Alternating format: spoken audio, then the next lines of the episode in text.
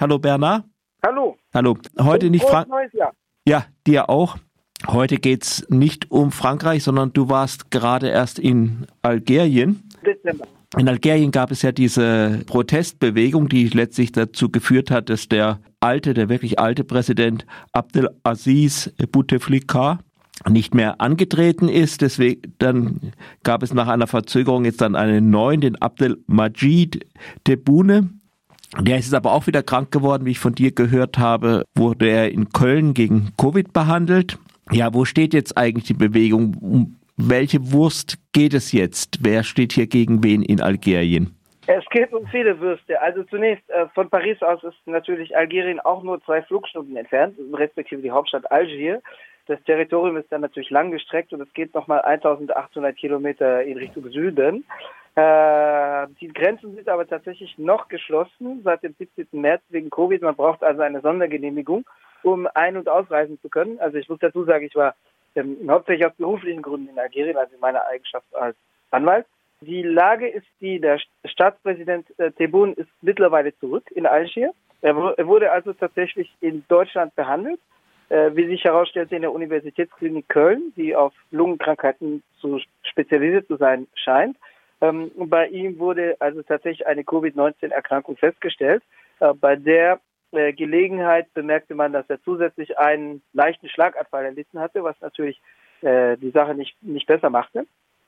Äh, er war zwei Monate und einen Tag in Deutschland. Also er wurde am 28. Oktober ausgeflogen und äh, kam, kehrte am 29. Dezember zurück. Er hatte zwischen auch zumindest als Amtshandlung die neue Verfassung, äh, von der wir gleich noch sprechen werden, über die wir gleich noch sprechen werden, unterzeichnet. Die neue Verfassung, über die am 1. November eine Volksabstimmung, ein Referendum stattgefunden hatte. Er hat auch das Haushaltsgesetz für das laufende Jahr unterzeichnet. Ansonsten äh, bleibt äh, abzuwarten, wie gesund oder nicht er für seine weitere Amtsführung ist. Also tatsächlich habe ich von einigen Leuten gehört in, in Algerien, dass sie sich erinnert fühlen, zumindest in Teilen, an die Ära Bouteflika, ähm, weil Bouteflika ja nicht nur, wie du erinnert hast, äh, 2019 abtrat, äh, im fortgeschrittenen Alter von über 80, von 82, sondern äh, da, er war und einem entsprechenden Gesundheitszustand. Ne? Ja, er wurde er äh, nicht in Deutschland, sondern in Paris äh, behandelt, äh, im Militärkrankenhaus sogar 2013 für mehrere Monate infolge eines schwereren Schlaganfalls.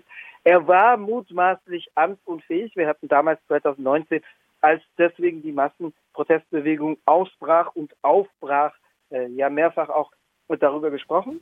Also mutmaßlich führte die Amtsgeschäfte zum Gutteil sein Bruder Said Bouteflika der entsprechende über entsprechende mafiöse Geschäftsbedingungen äh, verfügte, die er dann bediente. Äh, dieser Knabe wurde allerdings soeben frisch freigesprochen, vorgestern von einem Militärtribunal. Er wurde also äh, zusammen mit zwei äh, Beratern der damaligen Staatsspitze äh, und einer, ja, offiziell trotzkistischen, in Wirklichkeit allerdings Bouteflika nahestehenden Abgeordneten namens Luisa Hanun ähm, vor einem Militärtribunal angeklagt. Er hat auch in erster Instanz 15 Jahre Haft bekommen, die Mitangeklagten auch, 15 bis 20 Jahre. Aber diese vier wurden vorgestern freigesprochen. Äh, möglicherweise, weil es Umgruppierungen gibt im, äh, im, im, oberen Bereich, im Spitzenbereich des Staatspersonals und vielleicht Leute aus der Bouteflika-Ära wieder eingebunden werden. Also das Berufungsgericht hat die vier jetzt äh, freigesprochen. Also die, äh, der eine war der Präsidentenbruder Said Bouteflika, die beiden anderen waren äh, hohe Militärs. Äh, und die vierte war Louisa Hanoun, die also äh, Chefin der sogenannten werktätigen Partei, das Parti des Travailleurs ist, die offiziell immer noch als trotzistisch gilt, die aber linksnationalistisch ist, also vor allem das ausländische internationale Kapital, natürlich zu Gutteil zu Recht, aber weniger die einheimische äh, Elite oder zumindest Teile von ihr nicht kritisiert und die de facto Bouteflika unterstützt hat, zumindest die Chefin. Ähm, die, ähm, die vier wurden freigesprochen. Ähm, die äh, Erinnerung war also die an einen schwachen Präsidenten, der vielleicht auch ein Spielball von anderen Personen ist. Man muss dazu sagen, die Staatsführung in Algerien ist nicht die eines quasi allmächtigen Präsidenten, wie es etwa unter äh, Assad Vater und Sohn, also Hafiz al-Assad und danach Bashir al-Assad der Fall war. Also auch bei, auch die üben natürlich die Macht nicht allein aus, sondern gestützt auf ein Geflecht von mafiösen, mafiös agierenden Privatkapitalisten, Militärs, Geheimdienstlern, äh, Spitzeln und so weiter, aber die haben tatsächlich als Personen eine gewisse Machtfülle, äh, auch Recep Tayyip Erdogan in einem Land, das du gut kennst, in der Türkei. In, Alg in Algerien ist tatsächlich die Führung stärker kollegial ausgerichtet. Also lange Zeit wurde der dienstälteste Militär äh, und bei gleich, nee, der älteste Militär und bei Gleichstand der, der, nein, der dienstälteste Militär und bei Gleichstand im Dienstalter der mit dem höheren Dienstgrad unter den beiden Dienstältesten ähm, ernannt. Äh, Bouteflika war der Erste, der tatsächlich als Staatschef auch eine gewisse äh, persönliche Machtfülle, oder der Erste seit 20 Jahren, der als Staatspräsident eine gewisse persönliche Machtfülle wieder an sich zog. Das war zuletzt der Fall bei Houari Boumediene, der 1978 verstarb. Ähm, aber äh, mit Tebboune scheint man tatsächlich zu einer Präsidentschaft zurückgekehrt zu sein, wo äh, eher das Kollegialprinzip innerhalb der herrschenden Oligarchie herrscht. Äh, man muss gleich hinzufügen, die Justiz ist nicht immer so milde gestimmt wie jetzt zu diesen äh, Vieren, mhm. zu den vier Angeklagten, die jetzt freigesprochen wurden. Äh, denn am gestrigen Tag wurde ein Internet-User, ein Kommentator im Internet zu drei Jahren Haft und 500.000 Dinar Geldstrafe verurteilt, der 25-jährige Student Walid Keshida in Béjaïa oder Bougie, äh, also französisch Bougie, arabisch Béjaïa, äh, auf Berbersprache, in Berbersprache Bgayet. Das ist die größte Einwohner. Ja, es wird, glaube ich, nicht viel äh, etwas sagen. Liegt am Mittelmeer, 100 Kilometer östlich von Algier, ist die größte Stadt, knapp 400.000 Einwohner der Kabilei, also der berbersprachigen mhm. Region. Äh, das wird schon breit kommentiert und auch als Skandalurteil dargestellt. Äh, das war ein Aktivist des Hirak, also der Protestbewegung. Hirak kommt vom hocharabischen Al-Harakat, also die Bewegung, mhm. türkisch Harakat. Äh, die, das ist dialektarabisch. Die Tabi, Proteste Tabi. sind, die Proteste sind de facto eingestellt, also zumindest die Straßenproteste. Seit März 2020, das kam damals auch einem Verbot zuvor, im Kontext natürlich, oder nicht natürlich, aber im Kontext der Pandemie, Covid-19, neuer, neuartiger oder bösartiger Coronavirus, ähm, die, äh, also die Protestbewegung, die Führung, die, die faktische Leitung der Protestkollektive hatte damals angekündigt, dass sie vorläufig verzichtet auf neue Protestaktionen aus Rücksichtnahme auf die sanitäre Situation, auf die Pandemiekrise, mhm. Auf die Gesundheitsrisiken. Es sind äh, keine Schwurbler und Querdenker, sondern Leute, die wirklich was wollen. Ja, und die wirklich denken im Unterschied zu den Quersalbern oder Quacksalbern oder Querspinnern oder wie, wie immer. Äh, die, äh, die Protestbewegung hatte allerdings versucht, im Juni äh, zu remobilisieren. Man muss dazu sagen, in, in, den meisten Ländern der Welt, jedenfalls der Nordhalbkugel, der Südhalbkugel war ja Winter im Juni, aber in den meisten Ländern der Welt ging die Pandemie zurück im Juni kam, brach dann wieder im Herbst voll durch, wie in Frankreich und in Deutschland. Äh, in Algerien gab es allerdings, und Algerien liegt auf der Nordhalbkugel und in Algerien ist es im Juni sehr warm, aber trotzdem gab es in Algerien wieder eine Zunahme ab Ende Juni der Fälle. Also es gab schon wieder Katastrophenstimmung ab Ende Juni, vor allem weil in fünf südlichen Vilayat, also fünf südlichen Verwaltungsbezirken im Süden, wo es besonders warm ist, mhm. ähm, äh, eine Zunahme von Fällen gab im, in der zweiten Junihälfte. Also das war sicherlich ein Grund, warum die Versuche die zu remobilisieren schnell wieder einknickten. Äh, die Repression aber war auch ein Grund, weil tatsächlich mit martialischem Polizeiaufgebot und äh, harscher, barscher Repression äh, im, äh, im Juni die Versuche in der Hauptstadt Algier zu demonstrieren unterbunden wurden. Im Moment gibt es eher eine Strategiediskussion im Lager der Protestbewegung darüber, wie es jetzt weitergeht. Die Machthaber ihrerseits versuchten diese faktische Protestpause, die nichts bedeutet, dass die Bevölkerung jetzt auf die Linie des Regimes eingeschwenkt wäre und sich ruhig zurücklehnen würde und sagen würde, es ist alles prop, alles wunderbar. Das ist nicht der Fall. Aber die äh, Machthaber nutzten sozusagen das de facto, de faktische Vakuum, das die Proteste erstmal hinterließen, auch wenn die Bevölkerung kritisch, kritisch bleibt zu den Machthabern. Die Machthaber ihrerseits also nutzten diese de facto, de facto Pause, um äh, Initiativen zu ergreifen, äh, mit dem Ansinnen zu sagen, wir äh, treiben jetzt die Veränderung, die positive Veränderung voran. Wir haben die Nachricht gehört, wir haben die Botschaft aufgenommen und wir sind es jetzt, die die positive Veränderung vorantreiben. Das sollte eben der neue Verfassungstext äh, widerspiegeln. Mhm. Über ihn wurde am 1. November abgestimmt. Also es stimmt tatsächlich, es wurde also auch Äh, es gab eine Gelegenheit, wo ich juristisch den Text kommentieren sollte. Es gibt tatsächlich Fortschritte in dem Text und die Frage wird jetzt natürlich sein, äh, wie die Richterschaft damit umgeht, die zum Großteil aus dem alten Regime natürlich kommt und zum Teil willfährig ist ähm, und äh, wie auch das gesellschaftliche Kräfteverhältnis es erlaubt, die Freiheitsspielräume, die juristisch sich auftun, auszuschöpfen oder eben nicht.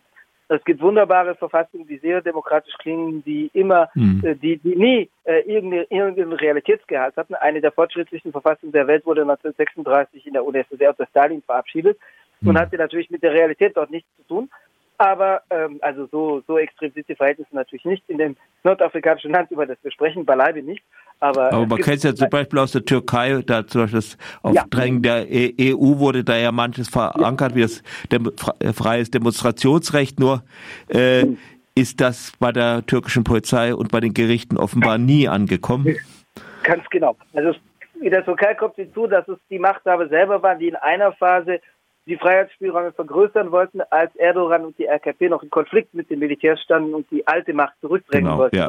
selber die, die Macht in der Hand hatten. In Algier ist die Macht eigentlich nie eingebrochen. Die Macht war eine Defensive. Es gab tatsächlich Millionen von Menschen auf der Straße, hinter Protesten mobilisiert ähm, zum, also mit Strukturen in der Bewegung, die wussten, was sie wollen, demokratische Vereinigungen, Frauenvereinigungen, vor allem unabhängige Gewerkschaften, äh, die also auch ganz materielle Anliegen hatten. Aber natürlich viele der Millionen Leute, die wussten erstmal, wogegen sie waren, äh, mussten aber erstmal sich zurechtfinden in einer Ära, wo ein neuer Pluralismus ausbricht und wo man frei äh, diskutiert. Ähm, das heißt, viele wussten auch nicht konkret, äh, was sie jetzt genau wollen. Aber es gab natürlich Strukturen in der Protestbewegung, wir hatten damals auch darüber diskutiert, 2019, die wussten, wo sie hin wollten oder die zumindest eine Agenda hatten mit Anliegen, etwa die unabhängigen Gewerkschaften oder Journalistenvereinigungen, Anwälte, Anwältinnen auch. Also jedenfalls die neue Verfassung schafft tatsächlich Freiheitsspielräume. Sie garantiert Kinderrechte, äh, angelehnt an die Internationale Kinderrechtskonvention von 1989. Sie garantiert die Versammlungsfreiheit.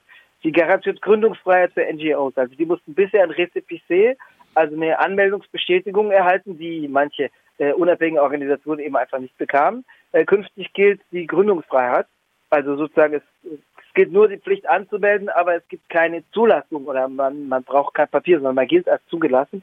Ähm, Was, Partei oder äh, äh, Verein oder? Aha. Ja, äh, Verein, also äh, politische Parteien sind ja juristisch Vereine. Also es gibt eine Gründungsfreiheit, auch für politische Parteien mhm. tatsächlich. Mhm. Ähm, es gibt Freiheitsspielräume, die sich auftun. Es gibt äh, etwa äh, eine Verfassungsbeschwerde, das gab bislang nicht. Das heißt, dass äh, Bürger und Bürgerinnen äh, ein Gesetz als verfassungswidrig bezeichnen können und das Verfassungsgericht diesbezüglich anrufen. Das gibt es in der Bundesrepublik schon lange. In Frankreich etwa hat es das auch lange nicht gegeben. In Frankreich gibt es das seit Juli 2008. In Frankreich heißt das abgekürzt QPC. Äh, die äh, bis dahin war es unmöglich, ein Gesetz, wenn es einmal verabschiedet war, als verfassungswidrig zu bezeichnen. Selbst wenn es verfassungswidrig war, dann blieb nur übrig, die nächste Parlamentswahl nach der nächsten Wahl abzu, äh, abzuwarten. Aber die Richter waren angehalten, das Gesetz, auch wenn es höheren, gegen höhere Normen verstieß, an, äh, sie waren gehalten, es anzuwenden, selbst wenn es Freiheitsgrundrechte einschränkt.